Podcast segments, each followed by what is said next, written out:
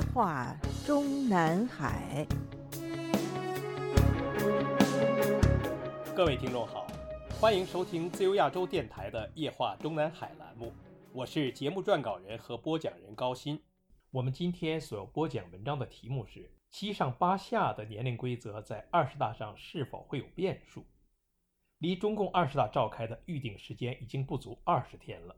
而将在这次大会闭幕当天召开的二十届一中全会上选举产生的新一届中央政治局和他的常委会，以及新一届中央书记处、中央纪检委和中央军委的组成人员名单，再加上明年三月召开的新一届全国人大和全国政协一次会议上选举产生的新一届国家机构组成人员名单，都将会在今明两天，或者是已经在近一两天内刚刚开过的。十九届七中全会之前的最后一次中央政治局会议上最终敲定，这一切都应该是沿袭五年前筹备十九大人事换届过程的套路。五年前的二零一七年十月二十六日，也就是当时的十九大和十九届一中全会闭幕的次日，新华社奉命播发了“领航新时代的坚强领导集体，党的新一届中央领导机构产生纪实”一文。文中披露说，二零一七年年初开始，习近平总书记就如何酝酿产生新一届中央领导机构人选问题，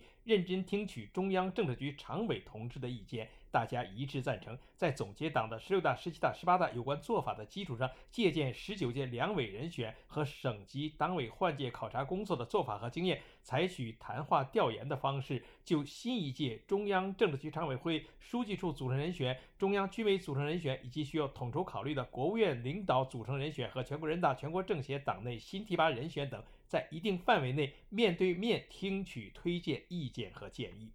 也就是说。所谓新一届中央领导机构的组成人员名单的酝酿和讨论，是从产生这新一届中央领导机构的党的全国代表大会召开的当年初开始进行的。如上新华社报道文章中还披露，二零一七年四月二十四日。习近平总书记主持召开中央政治局常委会会议，进行专门研究讨论，通过了关于十九届中央领导机构人选酝酿工作谈话调研安排方案。谈话调研和人选的酝酿工作在习近平总书记直接领导下进行。新华社这篇报道中还披露了如下几个细节：二零一七年五月下旬，一位省部级领导干部接到通知，来京参加组织谈话，谈话地点安排在中南海。一到候谈室。三份材料已经摆在桌上，谈话调研有关安排现任党和国家领导人党员同志名单、正省部级党员领导干部名册，按照谈话调研工作程序，给参加谈话干部安排充分时间阅读材料，独立认真思考准备。在此基础上，中央领导同志以面对面谈话的方式，听取了这位干部关于新一届中央领导机构人选的推荐意见。从二零一七年四月下旬至六月。习近平总书记安排专门时间，分别与现任党和国家领导同志、中央军委委员、党内老同志谈话，听取意见，前后谈了五十七人。根据中央政治局常委会的安排，中央相关领导同志分别听取了正省部级军队政战区直党员主要负责同志和其他十八届中央委员共二百五十八人的意见。中央军委负责同志分别听取了现任正战区直领导同志和军委机关战区级部门主要负责同志共三十二人的意见。如此说来，直到党的全国代表大会召开前四个月，也就是是次大会召开的当年年中，新一届中央领导机构的产生过程还只才进行到听取意见阶段。五年前的中共十九大召开后的五个月，也就是二零一八年三月十九日，随着两会的结束，新华社又刊登了《奋力开启新时代伟大征程，新一届国家机构和全国政协领导人员产生纪实》一文，文中披露。党中央早在研究党的十九大人事安排时，就对做好今年全国两会换届人事安排工作做了通盘考虑。二零一七年九月，十八届中央政治局在提出十九届中央领导机构组成人选方案时，一并对国家主席、副主席、全国人大常委会委员长、国务院总理、副总理、国务委员、国家军委主席、副主席、委员、全国政协主席等人选进行了统筹研究，并提出了安排建议。新华社的《领航新时代的坚强领导集体：党的新一届中央领导机构产生纪实》一文中还具体披露说，二零一七年九月二十五日，中央政治局常委会提出了新一届中央领导机构的组成人选方案，新一届中纪委领导人员组成建议方案。由中央纪委、中央组织部有关方面经过酝酿讨论，向中央提出新一届中央军委组成人选建议方案；由中央军委经过集体讨论，向中央提出。二零一七年九月二十九日，中央政治局会议审议通过了新一届中央领导机构人选建议名单，决定提请党的十九届一中全会和中纪委一次全会。分别举行选举，通过决定。这里需要说明的是，五年前的中共十八届最后一次中央全会，也就是十八届七中全会召开开的时间是二零一七年十月十一日。而此前的当年九月二十九日召开的中央政治局会议，是这次七中全会召开前的最后一次中央政治局会议。那么以此类推，如上介绍的于二零一七年十月十一日召开的十八届七中全会的五年后的十九届七中全会的召开时间是十月九日。那么这个十九届七中全会之前的最后一次中央政治局会议。也许就在我们本文刊登和播发的今明两天召开，也许是近三两天之内刚刚开过。总之是将于二零二二年十月中旬于二十大闭幕当天立刻召开的中共二十届一中全会闭幕后才会对外公布的新一届中央政治局和他的常委会。还有中央书记处书记、中纪委和中央军委的组成人员名单，以及明年三月才会在新一届全国人大和全国政协会议上见光的新一届国家领导人名单，包括国家主席、国家副主席、国务院总理及副总理，再加上国务委员、全国人大委员长及全国政协主席，以及他们两人手下的党内副职，还有最高法院院长、最高检察长等具体职务的人选名单。都已经最终定盘了，而且这份名单中包括习近平在内的所有人，日后会在二十届一中全会和十四届全国人大以及十四届全国政协一次会议上全部当选，几乎是可以肯定的。历史上曾经有过的该名单中的某一个或者某几个人在中央委员选举过程中即被淘汰的党内民主事故。在如今的习近平的统治之下，几乎是没有可能再次发生。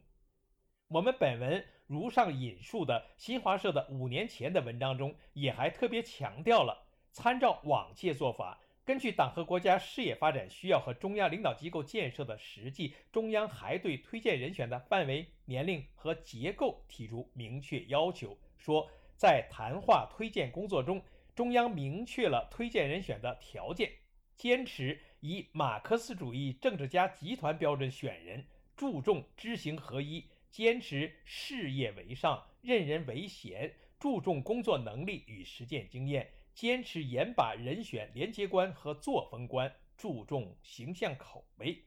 报道中还特别强调说，党和国家领导职务也不是铁椅子、铁帽子。符合年龄的也不一定当然继续提名，主要根据人选的政治表现、廉洁情况和事业需要，能留能转能上能下。这两段描述说明，五年前呢，围绕十九大人事换届的所谓明确要求中，肯定是有年龄上限的。所谓符合年龄的也不一定当然继续提名，反过来证明了不符合年龄的就不能被提名了。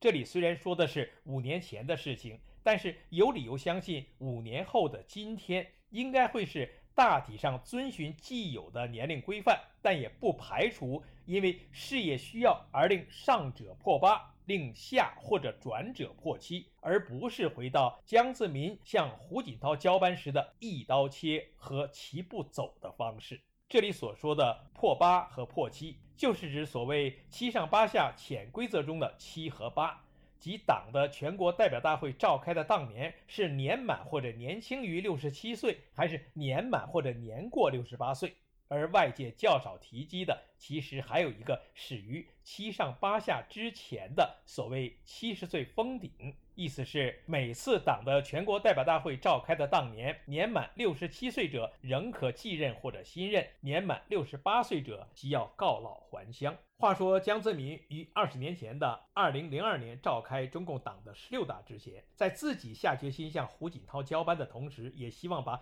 整个中共领导层的所谓集体交接班程序化、制度化、规范化。主要内容就是五年一届，十年一代。十年一代的意思就是，包括党的最高领导人在内的所有党内职务都只能连任两届，以及最高任职年龄限制等等。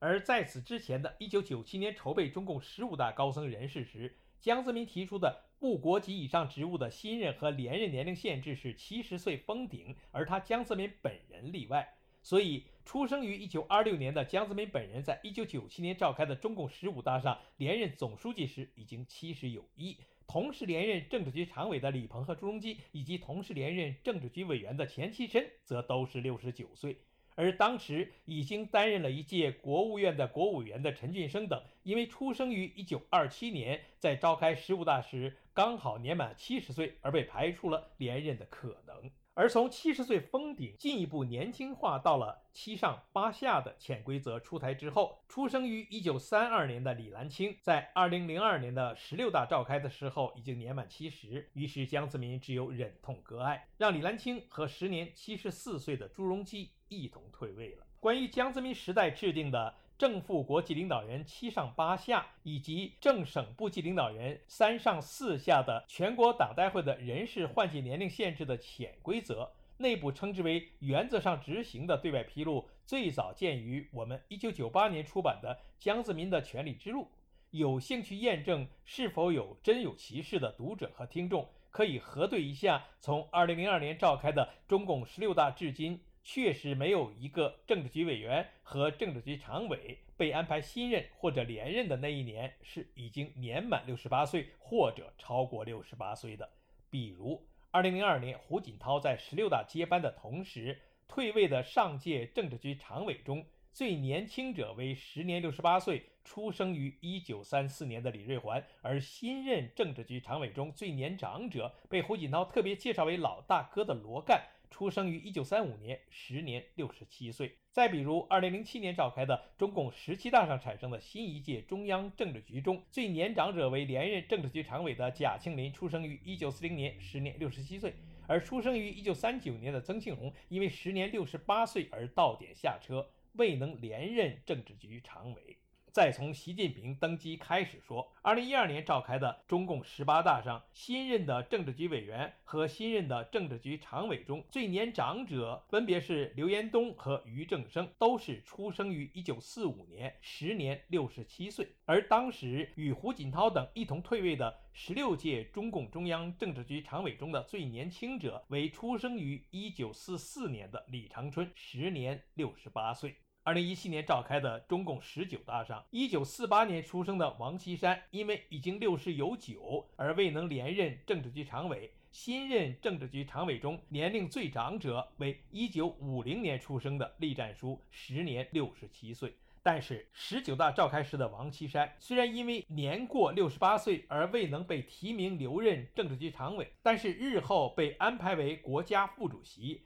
仍然还是以正国级领导人的身份留在前台，视为破八。而在十九大上，时年六十七岁的栗战书被从政治局委员晋升政治局常委的同时，比他栗战书还要年轻几个月的李元朝却被迫告老还乡，视为破七。那么，如今已经制定出来的二十大新一届。中央领导机构成员名单中，是否会有人因事业需要而与习近平一同破八，即所谓不搞一刀切？以及无核年龄者中，也就是今年才满六十七或者六十七岁以下的十九届中央政治局委员和他的常委会委员中，有哪几位可能会被下或者被转，都是我们下篇文章所要介绍和分析的内容。听众朋友们好。我们今天的夜话中南海节目就播讲到这里，谢谢各位收听，我们下次节目再会。